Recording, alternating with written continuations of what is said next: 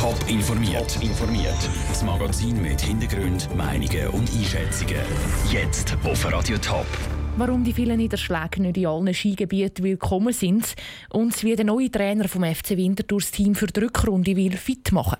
Das sind zwei von den Themen im Top informiert. Im Studio ist Vera Büchi. Der Wind ist vorbei, jetzt kommt der grosse Regen und in den Berggebieten der grosse Schnee. Die Lawinenforscher zu Davos haben die Lawinengefahr auf die zweithöchste Stufe kritisch aufgesetzt.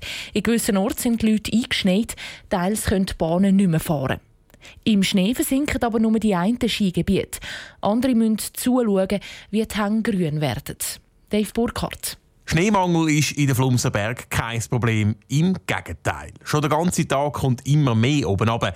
Es sei aber sehr feuchter Schnee, sagt der Heinrich Michel, der Chef der Bergbahnen Flumsenberg. Darum wird die Lawinengefahr im Moment laufend angeschaut. Wir haben zwei, drei Stellen, die man kontrollieren muss, wo man aber auch äh, sehr gut eingerichtet sind, wo wir äh, sogar eine Sprengbahn haben, wo wir äh, dann eben die Sprengung können genau positionieren und gezielt und präzise die Sprengungen ausführen. Aber eigentlich freut sich der Heinrich Michel jetzt vor allem über die weiße Pracht, die oben runterkommt. Nach dem letzten Winter, wo häufig zu wenig Schnee gekommen ist, sage das ein richtiges Sagen. Anders ist die Situation weiter unten. Die Schneefallgrenze liegt nämlich im Moment auf etwa 2000 Meter. Zu hoch für das Skigebiet Azmenig, sagt der Roger Meier, der Chef der Sportbahnen Azmenig. Momentan äh, zeigt sich ein unschönes Bild für uns. Es sind relativ starke Regenfälle gerade vorhanden. Und äh, ja, der schöne Schnee, den wir bekommen haben, wirklich die grosse Schneemasse, die schwindet so langsam. Es ist darum nicht klar, ob die Sportbahnen am Wochenende überhaupt laufen der Dave Burkhardt. Ausführliche Informationen zum Schnee, dem Regen und anderen Folgen vom Sturm Burglind gibt es auf toponline.ch. Es ist keine Überraschung, wo der FC Winterthur anfangs Winterpause bekannt gegeben hat, dass er den Trainer Umberto Romano freistellt. Gestern ist dann ein Nachfolger präsentiert worden. Der Tessiner Livio Bordoli übernimmt. Heute bei strömendem Regen hat er das erste Training geleitet. Zwei Stunden lang haben die Spieler im Regen umrennen.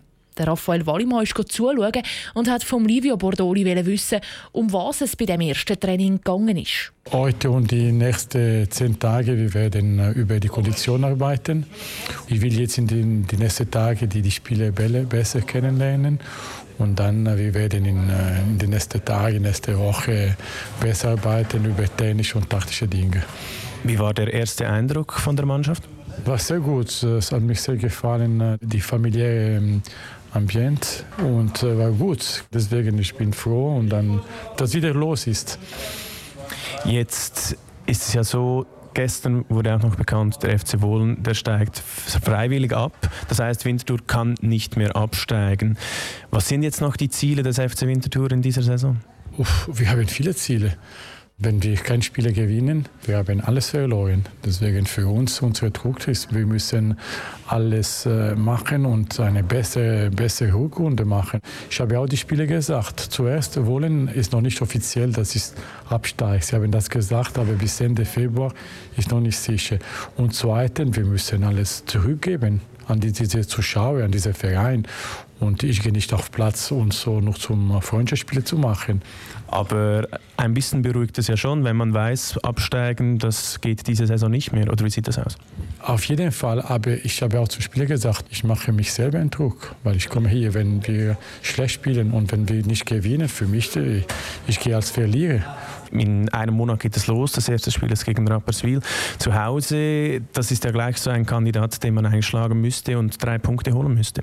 Auf jeden Fall, auf jeden Fall. Wir müssen nur äh, im Kopf diese, diese, diese, diese Monate, wir müssen nur Rapperswil haben und wir müssen zeigen, dass wir sind besser geworden und wir müssen probieren. Ich sage immer, jeder will gewinnen, aber wir müssen alles dran machen, dass wir äh, Rapperswil schlagen. Aber für diesen Monat wir haben nur ein Ziel. Rapperswil im Kopf und Rapperswil äh, eine gute Leistung zu, zu, zu bringen und, und schlagen. Der Livio Bordoli im Interview mit dem Raphael Wallimann. Es ist übrigens die erste Station im Profiverein von Livio Bordoli seit über zwei Jahren. Zuletzt hat er beim Zweitligist Losoni geschafft. Seit 20 Jahren werden die Computer und Handy Chips eingebaut, die anfällig sind für einen Hackerangriff. Das haben Sicherheitsforscher jetzt herausgefunden. Die Sicherheitslücke liegt im Prozessor, also gewissermaßen im Herzstück vom Gerät. Über diese Prozessor könnten Hacker an Daten oder Programme kommen, erklärt der IT-Experte Christoph Dernbach. Also die Prozessoren wurden in der Vergangenheit darauf getrimmt, immer schneller zu werden. Äh, Forscher haben damals ein Verfahren entwickelt, um bestimmte Rechenschritte, von denen sie annahmen, dass sie fällig werden, schon vorab zu kalkulieren.